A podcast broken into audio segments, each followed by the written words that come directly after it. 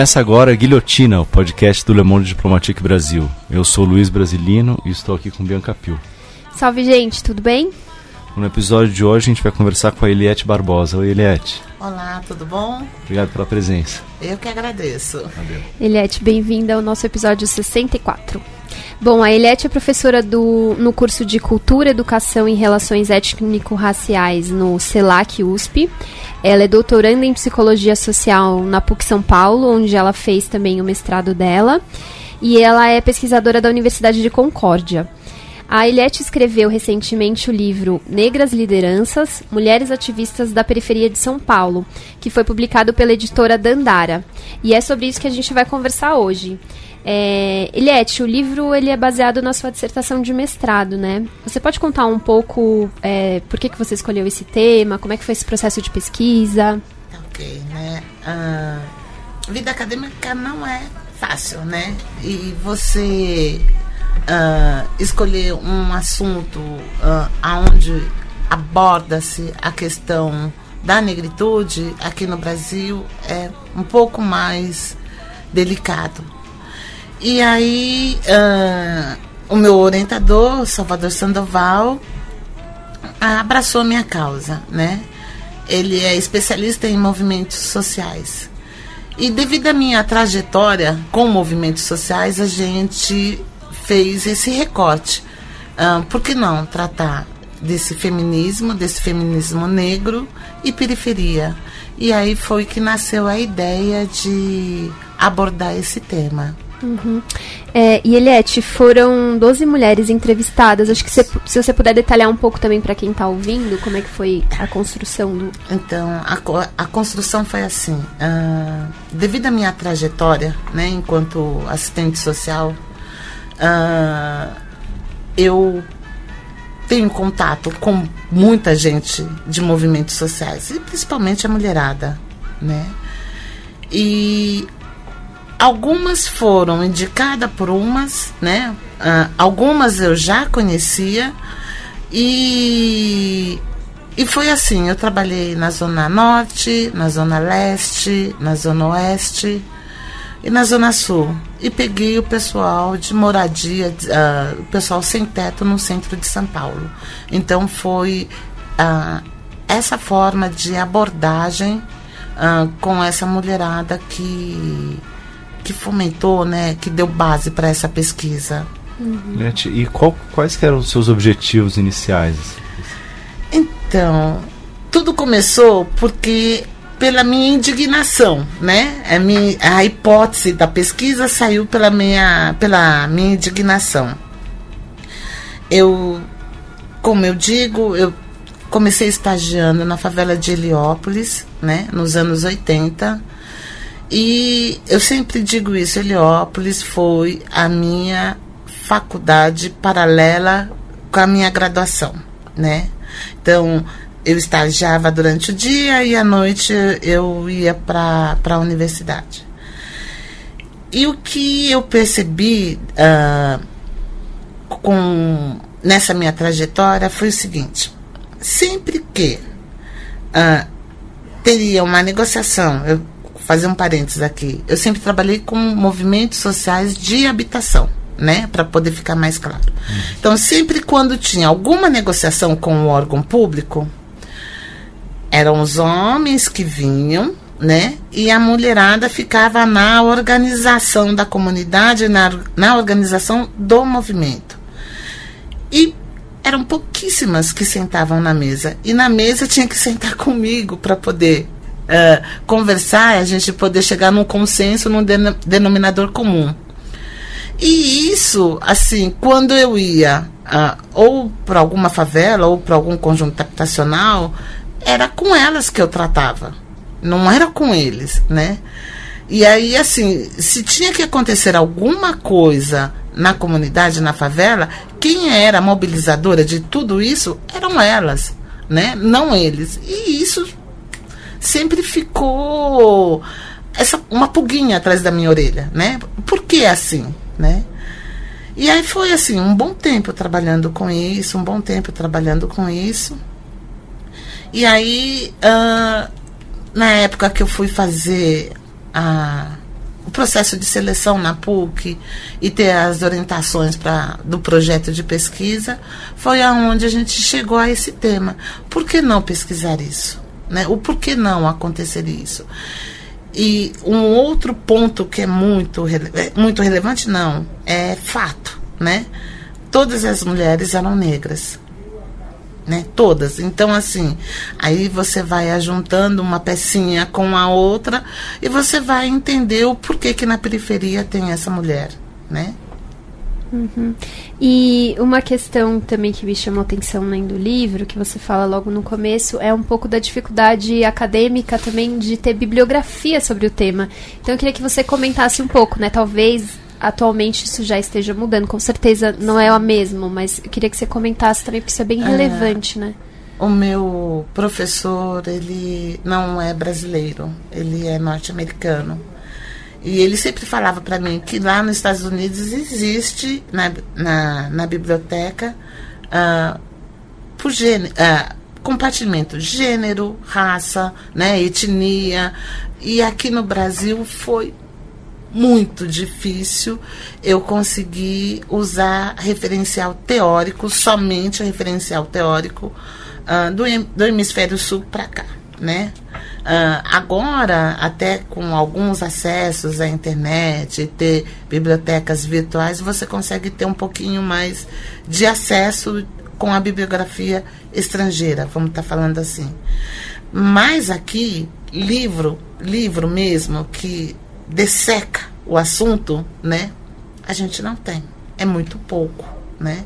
E isso foi um, um desafio muito grande para mim, né?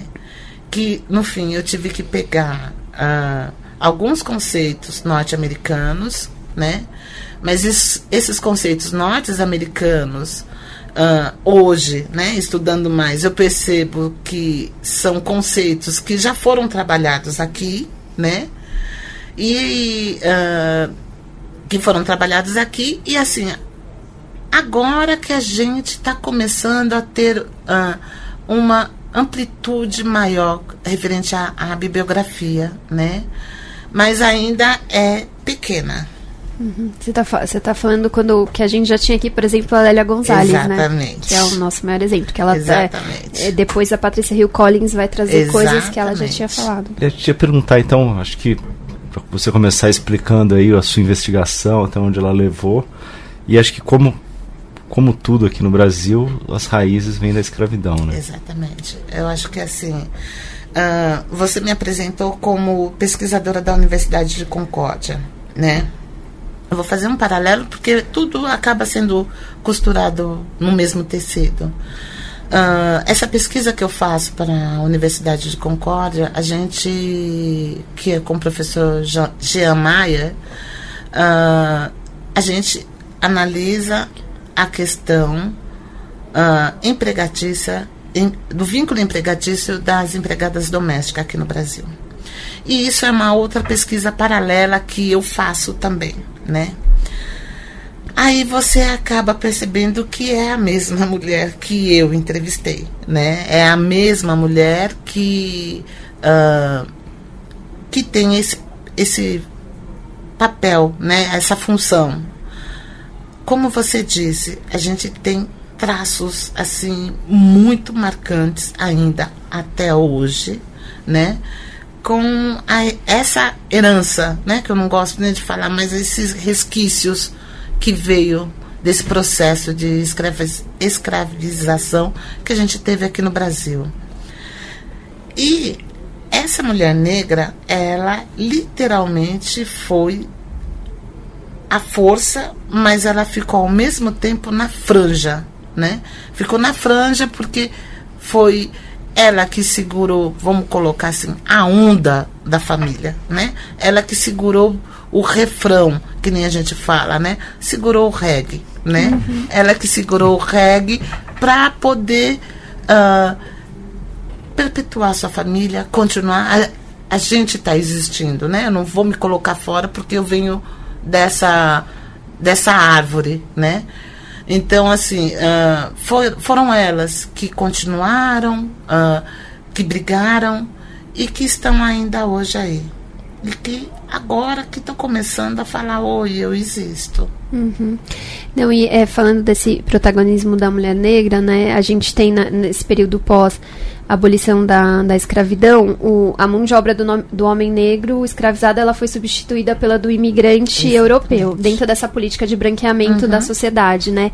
E aí as mulheres foram para o trabalho doméstico e elas foram centrais na, na manutenção das famílias, como você estava uhum. falando agora. Eu queria que você explorasse um pouco mais, falar, é, explicar esse processo de protagonismo da mulher negra é, como uma forma de resistência a essa opressão que esse protagonismo veio desde da Casa Grande até a Senzala, porque ela era a única que estava dentro da Casa Grande, entendeu? Era a única que estava dentro da Senzala. Então, essa ponte, né? Vamos estar tá falando assim, essa ponte quem fazia era essa mulher. Essa mulher que trabalhava, essa mulher que era escravizada, que tinha sabia o que iria acontecer, né? E que cuidava até dos negros que eram açoitados, né? Porque eram elas que cuidavam, né? Então, essa mulher, ela, ela, ela já exercia, né? Esse papel desde, desde essa época. E eu acho que uh, isso foi passado de geração para geração, né? Acho não, tenho certeza. né? Foi passado de geração para geração. E isso foi uma coisa que ficou muito marcante, né? A, até hoje, uh, com mulheres negras, elas não elas não deixam a peteca cair. Uh, continuam, na sua grande maioria, sendo a central da sua família. Geralmente, uh, não tem um companheiro né, nessa trajetória. E é essa mesma mãe que eu falo que veio que dessa época é, é a mesma mãe, é a mesma mulher que eu falo no livro, né? Então é essa mesma mulher uh, que briga por todos, é a mesma mulher que tem o filho assassinado pela polícia, é a mesma mulher uh, que é empregada doméstica é a mesma mulher, né? E até então a gente não tinha ninguém que falasse dessa potência que essa mulher tem, né? É, e é interessante terminar falando da mulher, porque eu te perguntar exatamente isso. Um, tinha um momento que a gente estava falando pós-escravidão, uhum. onde tinha a situação dos negros, mas também a, a situação da mulher ainda né, antes das conquistas Sim. de todos os movimentos feministas que vieram ao longo do século XX, né? É, e, e, isso no livro eu também falo um pouquinho, né? Eu, fa eu trago um pouquinho da história do movimento negro e trago a história do movimento feminista no Brasil, né? Que teve um divisor, né? Uh, uh, não foi assim, não estou querendo falar mal do movimento feminista. Eu acho que tudo acontece na sua época. Mas uh, teve que ter muita briga para poder ser reconhecido também, né? Tiveram mulheres aí que antecederam que elas tiveram que brigar muito para poder colocar a pauta da questão da mulher negra dentro do movimento feminista. E enquanto esse paralelo, né, enquanto ocorria essa o movimento feminista, o movimento feminista da, da diferença, foi a época do surgimento dos movimentos sociais. Né? Então a gente tem que fazer esse paralelo com o tempo aonde essa mulher negra foi uh, atuar, aonde que ela foi exercer o seu feminismo. E ela foi exercer seu feminismo aonde ela morava, que era na periferia. Você falou feminismo da diferença. É, É, o Será fem- que você podia explicar? Eu, Porque assim, foi nos anos 80, né, na década de 80, que veio à tona a pauta do feminismo ah, no Brasil. Né? Até então ah, se colocava, a gente tem todo um histórico do feminismo, tanto nos Estados Unidos como na Europa, e que chegou à tona mesmo no Brasil na década de 80. E foi nos anos ah, de chumbo, né? Que o feminismo chegou aqui. E aí teve o feminismo das mulheres que eram bem comportadas e das mulheres que eram malucas, vamos estar falando assim, né? Que eram de esquerda, que foi brigar também pela rede- redemocratização do Brasil, que levantaram pautas ah, políticas, né? E foi tudo ao mesmo tempo. Só que ah, a nossa história, né, a nossa história do Brasil, ela ah, a, gente não conhece a história como um todo, né? A gente conhece por compartimentos, né? E esses compartimentos foi justamente quando surgiu o movimento negro no Brasil, quando foi a época da ebulição dos movimentos sociais, né? E ah, essa mulher que estava na periferia, que está na periferia, ninguém até então falou delas né? E assim, é o que eu tento trazer um pouquinho ah, dentro da minha pesquisa. Não é. Eu tinha até uma pergunta para falar um pouco justamente dessa dificuldade das mulheres negras de se enxergarem no movimento negro Sim. e no movimento feminista, né? Porque uma Sim. coisa meio que dissolve a outra, né? Aí eu, assim, acho que seria importante também a gente explorar um pouco assim, o que que no movimento feminismo não contemplava essas mulheres negras assim, Então, para exemplificar para quem tá ouvindo. então assim, o, o movimento feminista, na época, ah, elas tinham ainda dentro da sua casa a empregada doméstica. Né? começa daí. Começa que daí. A gente, acho que a gente né? tem que. Não dá para falar e não, não partir daí, né? Elas tinham dentro da. Eram mulheres de classe média, de classe média alta, né? Que queriam ter direito a, a trabalhar, a, a não ter tantos filhos, a ter um papel mais ativo social, né? Só que isso para a mulher negra sempre aconteceu, né? Mulher negra sempre trabalhou, ah, sempre cuidou do filho, sempre, só que não, não tem uma outra pessoa que tomasse conta dos seus filhos ou da tua casa. Isso é uma coisa que é ah, dentro de casa, né? É dividido tarefas. Então, assim, o filho mais velho toma conta do filho mais novo e assim vai indo, né? Porque essa mulher tem que trabalhar, né? Ela já trabalhava nessa época como empregada doméstica, né? Com, com trabalhos subalternos, vamos estar falando assim. E essa mulher que participou do movimento feminista, não, elas não abordaram essa questão, né?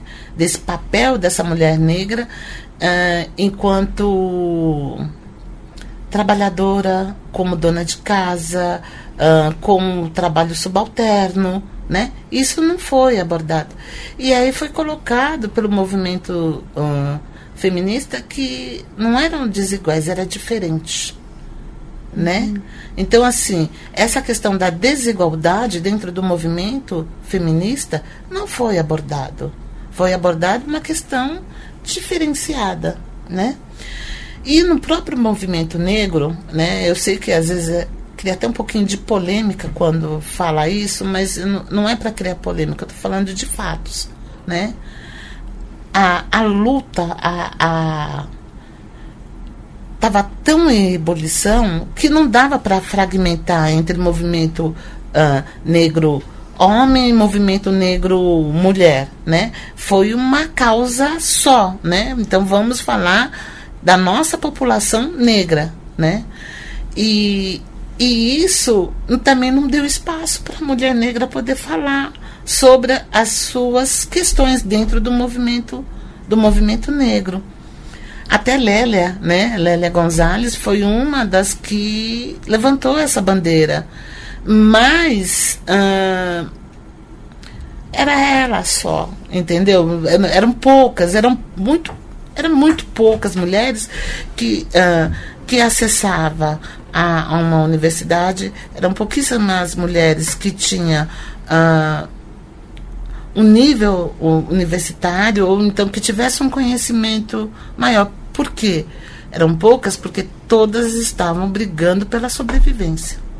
Uhum. Né? a gente está falando das, das, dimensões de gênero e raça e você explora no texto também Sim. a opressão é, de classe, né? uhum. né? E, especialmente a, a condição da mulher na, da mulher negra na periferia. Sim. O que é que isso coloca aí a mais de, de desafios? Indo na sua pergunta, né? A questão da opressão, né? Da opressão de gênero, raça e classe social. Uh, essa que, que falam, né? É na interseccionalidade, né? Uh, que se fala nos Estados Unidos e que Lélia Gonzalez já falava aqui no Brasil há, há muito tempo atrás, né? Uh, isso é algo que é muito presente até hoje, entendeu? Não vou falar que uh, estamos conquistando os espaços, sim, né? Mas essa questão, uh, porque é muito difícil eu não falar disso e não falar de racismo estrutural. Entendeu? Porque parece que assim é só nosso, é um sofrimento que a gente tem que passar, que é uma opressão que só a gente sofre.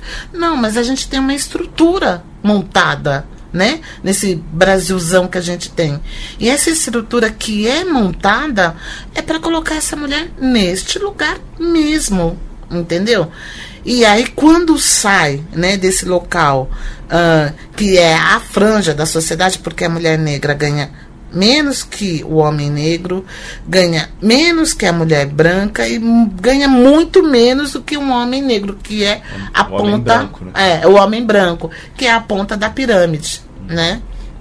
Então, essa mulher, uh, se ela não tiver nesta base, essa pirâmide não funciona né? Então, assim, uh, a gente tem que ter clareza disso, porque parece que é uma questão comportamental e não é. é. Entendeu? Não é uma questão comportamental. Porque se fosse comportamental, essa mulher não ia aguentar tanta opressão como ela aguentou. Esse anos toda, minha avó, minha bisavó, os meus antepassados, né? Porque foi muita opressão, né? Que teve.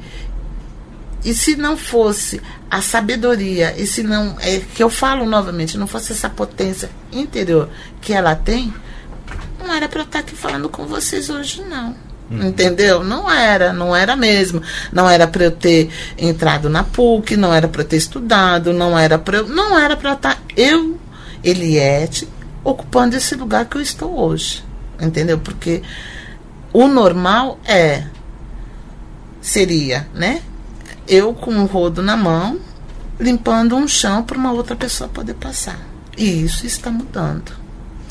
É isso que você me falou, me lembrou de imagem de controle, né? Justamente uhum, essa cena que uhum. você falou, né? Eu com o rodo na mão, é uma imagem que a gente tem formada da mulher negra, né? E aí entra num assunto que eu queria muito abordar com você, que é de as imagens de controle da mulher negra, elas sempre se referem ao seu corpo, né? Uhum. Acho que talvez do homem também, mas aqui a gente vai falar só especificamente sobre as mulheres. É, você pode explicar primeiro para quem está ouvindo o que, que, é esse conceito de imagem de controle e também falar é, como é que isso atua na subjetividade da própria mulher é negra, não só é. da pessoa que a vê nessas, nessas imagens, mas dela mesma, subjetivamente falando. É, a gente vai falar. Eu falo muito do povo que usa uniforme, né? Uh, e isso para mim na PUC é muito claro, né? Eu tô no, no quarto andar na PUC e aí a gente fala, a gente quer a gente fala assim que lá no, no quarto andar é o Olimpo, né? É onde só tem o, os PhDs da, da PUC, é onde que fica uh, os professores, né? É a pós-graduação da PUC. E no segundo subsolo da PUC é on, onde é a garagem. É onde que fica o pessoal de uniforme. Então são o pessoal que limpa, né? Que limpa corredor, que limpa banheiro, que limpa sala, que limpa tudo. E assim, é no, no 2S, que às vezes eu entro pelo 2S na PUC que eu vou, já pego o elevador direto. E ali você, fica, você vê muito claro isso, né? Quem são esse pessoal do uniforme? São mulheres negras, entendeu? São essas mulheres, são mulheres negras que, assim, eu subindo pro, pro quarto andar, elas ficam no, no subsolo. Mas é, é, e na PUC são pouquíssimos professores negros que a gente tem. Então, acho que isso retrata. Eu estou dando esse exemplo porque faz parte do meu cotidiano. Não estou querendo falar que é só na PUC, mas eu estou dando esse exemplo é que é aonde eu passo, né? É, é o meu trajeto, né? Então, isso fica muito claro. Então, é muito, seria muito mais fácil me ver com um uniforme no segundo subsolo. Entendeu? Do que me ver uh, na PUC dando aula né? Que tanto é que na PUC uh, a gente conta quantos professores negros se tem dentro daquela instituição, que são pouquíssimos, uhum. né? E isso se reverbera para vários lugares. Eu estou dando isso como um, um, exemplo, mas esse é uh, o, que, o que a gente tem estruturado nesse país. Então, assim, essa mulher, eu, assim, essa mulher que sai da periferia, às quatro e meia da manhã, que tem que pegar um trem, que tem que pegar um ônibus, que tem que chegar até a, a, a, a área aonde se tem mais emprego, ela não tem tempo para poder estudar, voltar para casa, não tem, né? E, e, e, essa menina que mora na periferia, uh, sonhar sair dali é uma coisa muito distante, né? É uma coisa que é muito uh, é muito, muito distante. E tudo é muito mais difícil. Né? Não é que é distante, é tudo muito mais difícil. Então, você uh, ter um cursinho para poder prestar um vestibular, você, uh, já, você já sai na desvantagem de tudo, né? Uh, você não tem um cursinho, você sai dali. Ter um dinheiro para poder pagar uma condução, para poder chegar aonde você vai ter mais conhecimento, que são nas áreas mais centrais, isso é custo. E às vezes isso não, não tem esse recurso. Uhum. Eu não sei se eu te respondo. Não, mas uh, eu acho que assim, você está trazendo exemplos muito concretos da, de toda essa dificuldade de como essa opressão de várias áreas, uhum. né, de uhum. classe, de raça, de gênero, se manifesta na vida dessa mulher.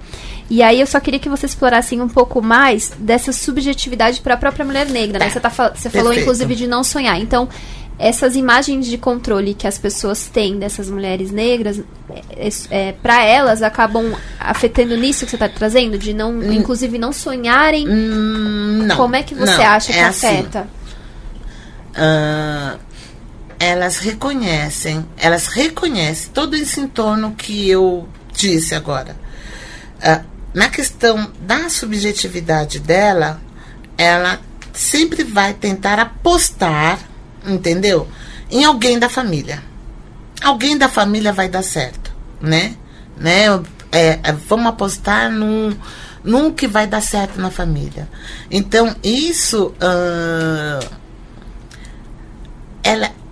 Como que eu vou tentar explicar como que acontece? Assim, se sabe de todas as opressões. Eu acho que a pessoa que tem mais consciência das opressões que sofre é são elas, uhum. né? Uh, tanto é que, assim, elas na periferia pararam de ter filhos, que isso é um dado que não se fala, mas o número uh, de famílias, né, não passa de dois, três filhos, não é mais a mesma quantidade que eram seis. Eu vim de uma família de seis filhos, né? Então, isso é uma coisa que já diminuiu, uh, tem conhecimento sim mais dos direitos sociais, que é justamente isso que eu estou pesquisando na minha pesquisa de doutorado. Então, assim, como lidam com as políticas uh, públicas e sociais, né? Porque essa mulher tem ciência, tem consciência de cidadania, né? Então, assim, elas uh, com tudo que se tenha de opressão, mas ela tem caminhos, né? Uh, viés, né, artérias, vamos estar tá falando assim, que ela consegue escapar por esses vãos, né? E, e, e, isso é eu não vejo eu não eu, eu, vejo isso como potência que eu sempre falo isso é potência porque não, ela não vai pagar um plano de saúde ela não vai pagar escola particular, ela vai saber onde que tem um cursinho bom para poder seu filho fazer, ela vai saber o dia que o ginecologista vai estar tá no posto de saúde para tomar o, o contraceptivo, ela, ela, vai, ela tem essa informação. E o que é mais interessante, que uma mulher passa essa informação para outra mulher. Então, se existe uma rede entendeu? Que não se fala de como utilizar essas essa, essas políticas, esses viés de acessibilidade, uh, ou com ONGs, ou com políticas públicas, para poder acessar alguma coisa a mais. Uhum. É, falando da interseccionalidade de novo, Eliette, queria tá. forçar a fazer a talvez a mesma pergunta, só que por uma chave negativa. Tá. Queria te pedir se você puder explicar por que que não qual, qual o problema de um movimento colocando assim na boca de um advogado do diabo. Qual tá. o problema do movimento que lida com uma opressão só assim? Um movimento feminista que está preocupado só com a questão das mulheres. Um movimento negro que esquece a questão de gênero e de classe. E também o e, e aí eu acho que o mais importante é o movimento de classe né? O movimento político que não considera as dimensões das opressões de gênero e classe. Olha eu vou. Difícil a pergunta, mas eu vou tentar responder. Uh, o mundo é diverso, né? E as questões também são diversas, né? Uh, não dá. Oh, eu acho que na conjuntura que nós estamos hoje, eu vou falar hoje, né? Não dá para a gente levantar só uma bandeira entendeu? Só uma bandeira, porque você acaba não falando com o outro núcleo. Então, assim, eu vou falar, ah, eu sou ecologista. Vamos pegar o pessoal que é ecológico, né? Poxa, uh, como que vai falar de ecologia sendo que mais de 70% de São Paulo é periférico? Entendeu? Então fica muito difícil. Não é que é, o pessoal não queira ser ecológico, mas não tem as condições de, né? Então assim fica um grupinho falando para si mesmo, né? Então assim isso eu acho muito muito complicado. Uh, eu não vejo, são poucos grupos que eu, vamos falar de ecologia, mas atuando na periferia. Entendeu? Na periferia tem um sério problema com lixo. Entendeu? Com lixo. Mas não é porque as pessoas são porcas. Não são porque as pessoas não querem. Uh, uh, não querem deixar o lixo nosso. Não, tem uma, não existe uma logística de recolhimento desse lixo. Então vamos falar de ecologia. Vamos partir daí. Entendeu? Vamos partir daí. Então, assim, seria muito interessante, então, se o movimento uh, que o, movimento pessoal que lida com, a, com, o meio ambiente fosse até a periferia para poder juntar forças. Entendeu? Com o pessoal de lá, falar, olha, não, coletar o, o, lixo só um dia sim, um dia não, não é o suficiente. Né? Precisamos ter locais mais ap apropriados para poder colocar o lixo? Sim, entendeu? Tem um sério problema. Uh, as ruas nas periferias, né, principalmente de favela, elas são estreitas. O caminhão de lixo não entra. Entendeu? Então tem que colocar num local aonde todo mundo põe. Aí é um acúmulo de lixo muito maior. Mas isso, para mim, é, é um, um que, que seria uh, se os dois movimentos conversassem, eu acho que daria um samba bom, entendeu? Uhum. Eu acho que é nesse sentido. Então, quando eu falo que as coisas são diversas, são diversas, não dá mais para a gente ficar brigando. Ó, só pela luz, não dá só para a gente ficar brigando porque vai cortar a árvore dali. Não, não dá para ficar brigando só por isso, porque há uma, uma carência, uma necessidade uh, de juntar forças ultimamente. Inclusive, essa fragmentação pode ser até usada para desmobilizar. Né? Exatamente. Exatamente. Uhum. Né? Uhum. É, Eliette, agora eu queria falar um pouco é, como você estava falando da, dessa, das mulheres atuarem em rede, assim, nessa uhum. forma de resistir, eu queria falar agora um pouco das mulheres que você pesquisou, né? É, você falou é, no livro, né, que a participação política é construída muito a partir do lugar imposto da opressão uhum. interseccional, e aí você traz como exemplo isso, políticas públicas insuficientes, direitos não efetivados, né, direito à moradia, uhum. e etc. Então eu queria que você comentasse, assim, o que, que você descobriu nessa pesquisa, né? Como é que essa mulher participa do, do, dos movimentos sociais?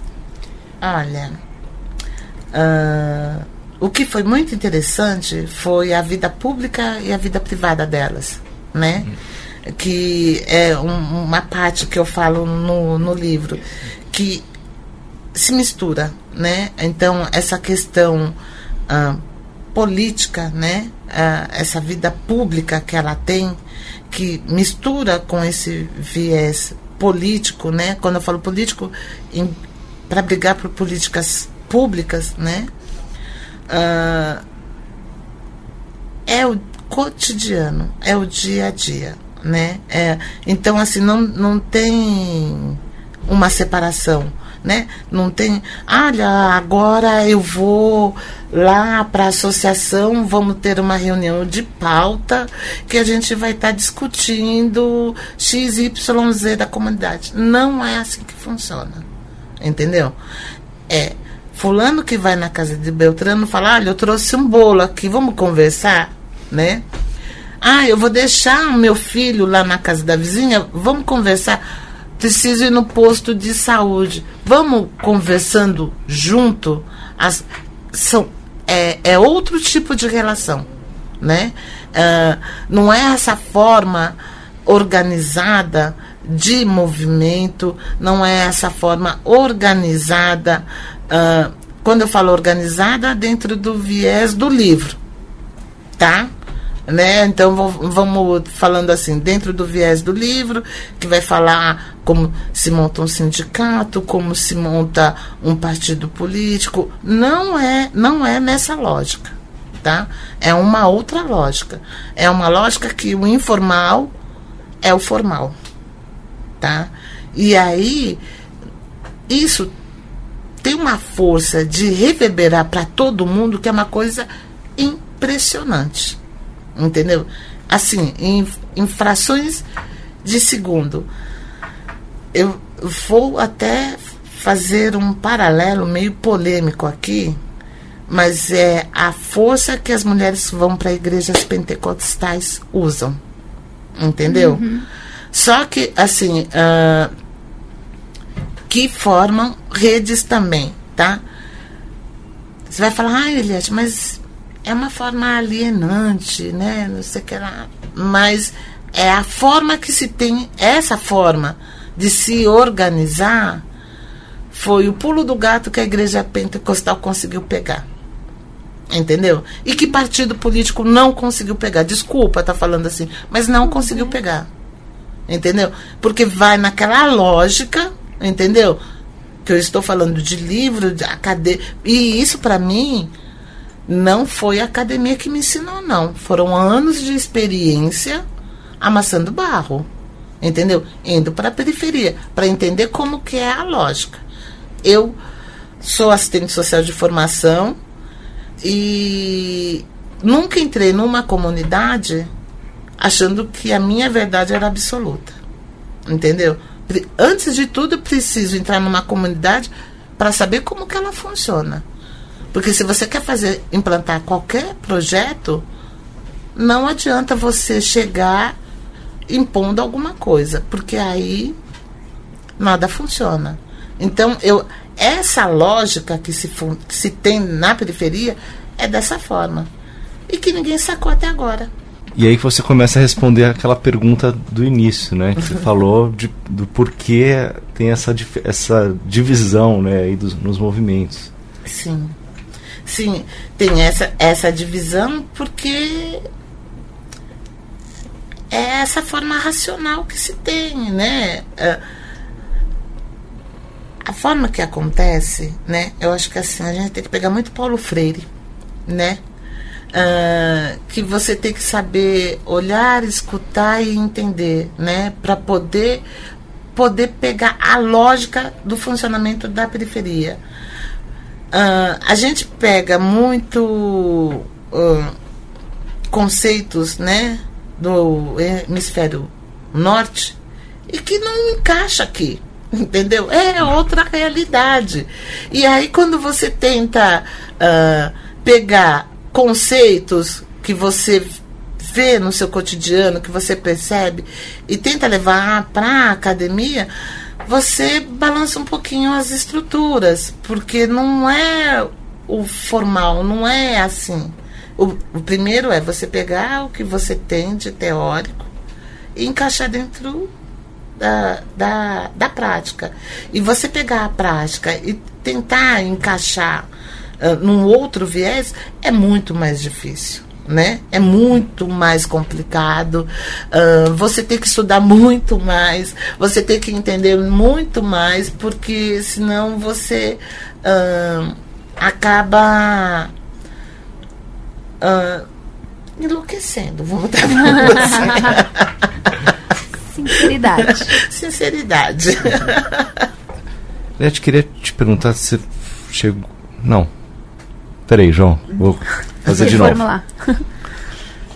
Lete, eu, eu vi isso inclusive no livro. É, o primeiro encontro nacional de mulheres negras foi em 1988. Né? Uhum. Né? Quer dizer, muito recente, uhum. né? Tem 32, vai fazer anos, 32 é, anos. É, mas é um movimento que você falou um pouquinho há, há pouco, que realmente tem ganhado muita, muito protagonismo, né? muita importância. Sim. Como é que você tem olhado, enxergado essa trajetória aí nesses últimos anos, essas últimas décadas, e talvez até essa importância né, que vem ganhando aí nos últimos 10 anos, pelo menos. Tá. Eu acho que assim, uh, para eu poder te responder isso, eu não, não tenho como não falar das políticas inclusivas, né? Então, a gente teve as políticas de cota, né? E as políticas de cota uh, levou para a universidade uma, uma parte boa, vamos estar tá falando assim, né? Vamos ser otimistas, mas levou uma, uma moçada para a universidade, né? E essa moçada que levou, que entrou na universidade, uh, principalmente a periférica, né? Elas tiveram acesso ao conhecimento. E esse conhecimento que essa moçada está tendo, ela está levando de volta para a periferia. Né? Então, eu, eu vejo hoje né, uh, essa questão uh, do acesso à educação, uh, da população negra ter entrado na universidade, continua morando na periferia. Não é porque entrou na faculdade. Uh, mudou de, de situação financeira, né? Mas eu acho que o que muda, o que é a, a maior mudança é, é o conhecimento, né? E você ter um outro olhar uh, do local que você está. Então, essa moçada, ela está levando uma nova realidade para a periferia, que eu vejo que hoje uh, a gente tem todas as carências de políticas públicas ainda, mas a periferia está saindo do papel de coitadinha, entendeu? Está virando protagonista, né? Mesmo mesmo estando na periferia, então a periferia está tendo um, um novo um novo olhar, vamos estar tá falando assim, né?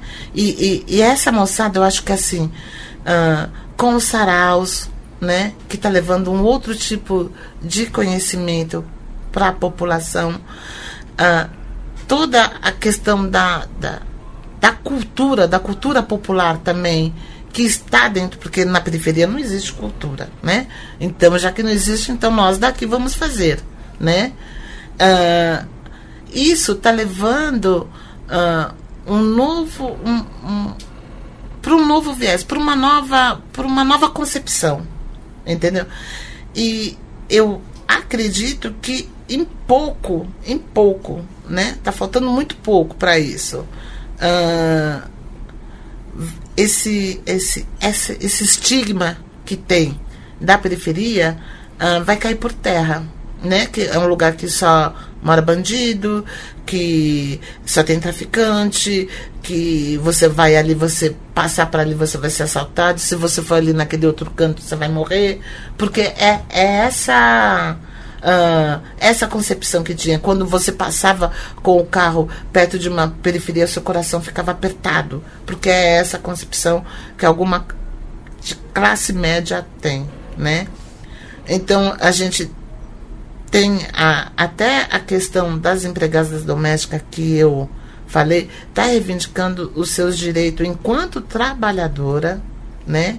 Então, eu, eu acho que assim, está se abrindo um novo, um novo contexto, né? E esse novo contexto, eu tô vendo que vai ser para é, é para realmente derrubar várias várias barreiras, vários preconceitos que existem em cima, quando eu falo da periferia, porque a periferia é onde está a maioria da população negra, uhum. né? Então, eu acho que é isso que, que vai acabar, que está acontecendo. Tem que ter um novo olhar e até um novo olhar para esse movimento que está acontecendo da, dentro da periferia. Uhum. E esse papel ganha ainda mais importância quando a gente lembra o que está acontecendo no, no, no, local de trabalho, né? Que é o, né, o espaço clássico de organização uhum. dos trabalhadores e que tem sofrido muitos ataques, a questão dos sindicatos e tal. E as organizações na, na moradia e na periferia. E aí acho muito interessante esse papel, é, esse, essa tua análise. É, ajudando a gente a entender o papel que as mulheres negras cumprem, fundamental, né? Sim. E assim, você. Uh, assim, a gente acabou de passar no carnaval, né? E, e eu acabei de falar de cultura também, né? Uh, tem as escolas de samba que são pequenininhas que tem na periferia. Quem toca essas escolas de samba é a mulherada. Entendeu? São elas, né? Uh, então, assim, uh, esse protagonismo dessa mulherada, né? Ou, ou seja, no, no, no, no uh, em ações culturais, entendeu? Eu acho que essa ação cultural é para levar para um outro patamar.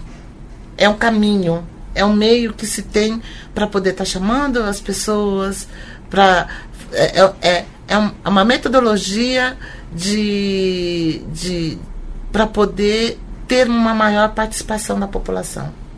Tá? Então, que se está se usando para poder uh, ter novas participações, né? Participação para as pessoas não ficarem no sofá. Entendeu? Então, uh, e também não irem para a igreja. Entendeu? né? E também não irem para a igreja. Então, eu acho que assim, tem tá tendo um, uh, um, um novo caminhar por aí. E assim, Nada contra. Não estou querendo falar. Aí a gente teria que ter um outro programa para a gente poder falar da igreja, Sim. né? Mas assim, tem que entender o porquê que essa igreja cresceu desse jeito na periferia. Eu acho que essa pulguinha tem que ficar na orelha de todo mundo, tá? Uhum. Porque teve uma lacuna aí, né? uhum. né? E por que que teve essa lacuna? Então, eu vou deixar essa pergunta no ar. Sim. E acho que para encerrar o programa, né, falando justamente desse momento de protagonismo da mulher negra, da efervescência da periferia relacionada com esse acesso à universidade, a gente não pode deixar de falar da Marielle, né? Sim. Que essa semana completa já um ano, da, dois, dois anos. anos, dois anos do assassinato dela e do, do Anderson Gomes.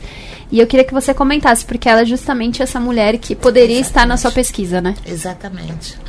Pena que é, tem só uma questão, ela está no Rio, eu estou em São é. Paulo, né? É. Ela estava no Rio.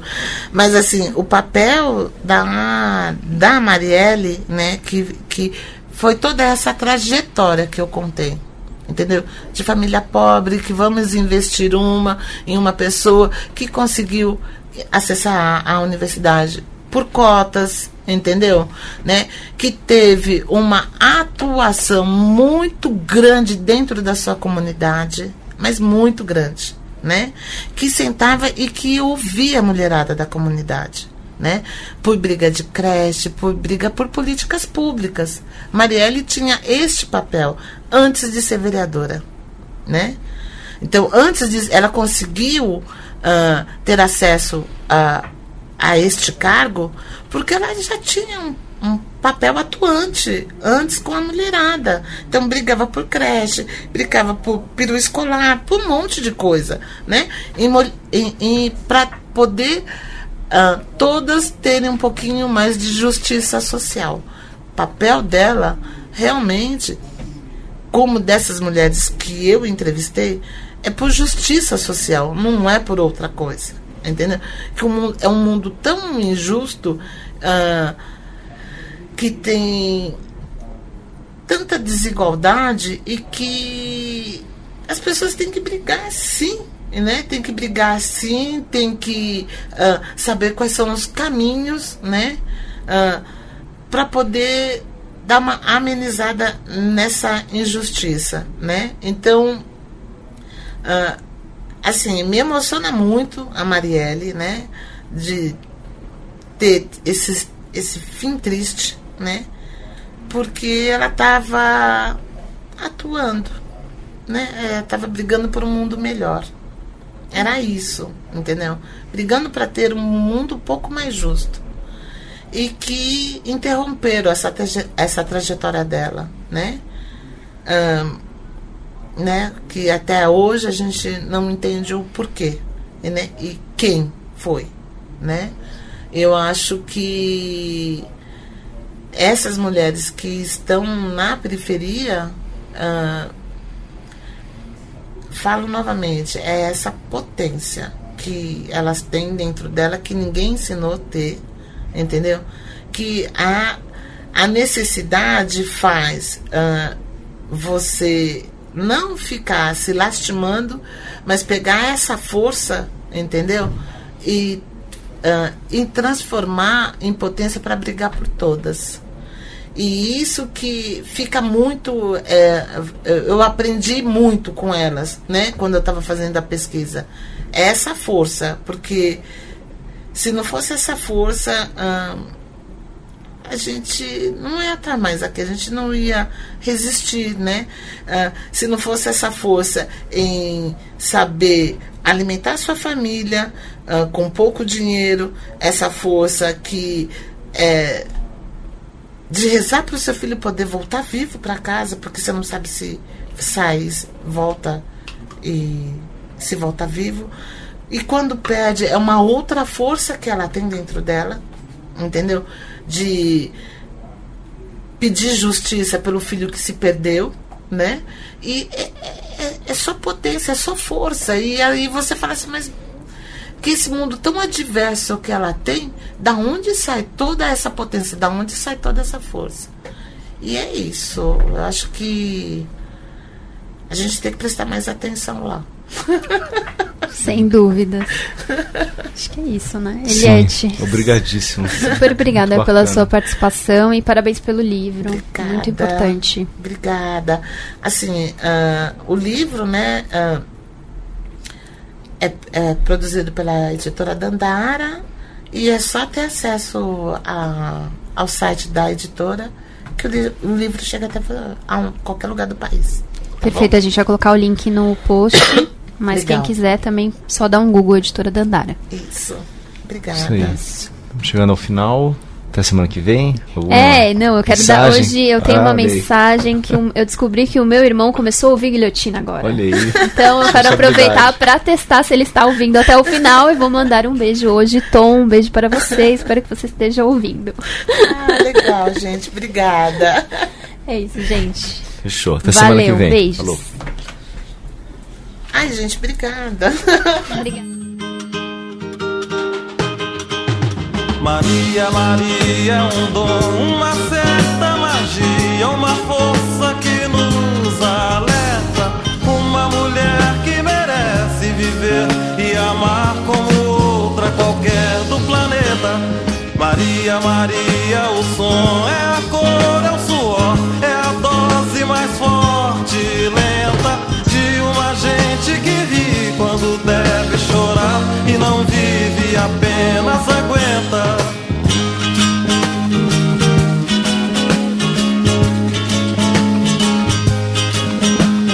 Mas é preciso ter força, é preciso ter raça, é preciso ter gana. Sempre quem traz no corpo a marca Maria, Maria, mistura dor e alegria. Mas é preciso ter mãe, é preciso ter graça, é preciso ter sonho. Sempre quem traz a pele essa marca possui a estranha mania de ter fé na vida.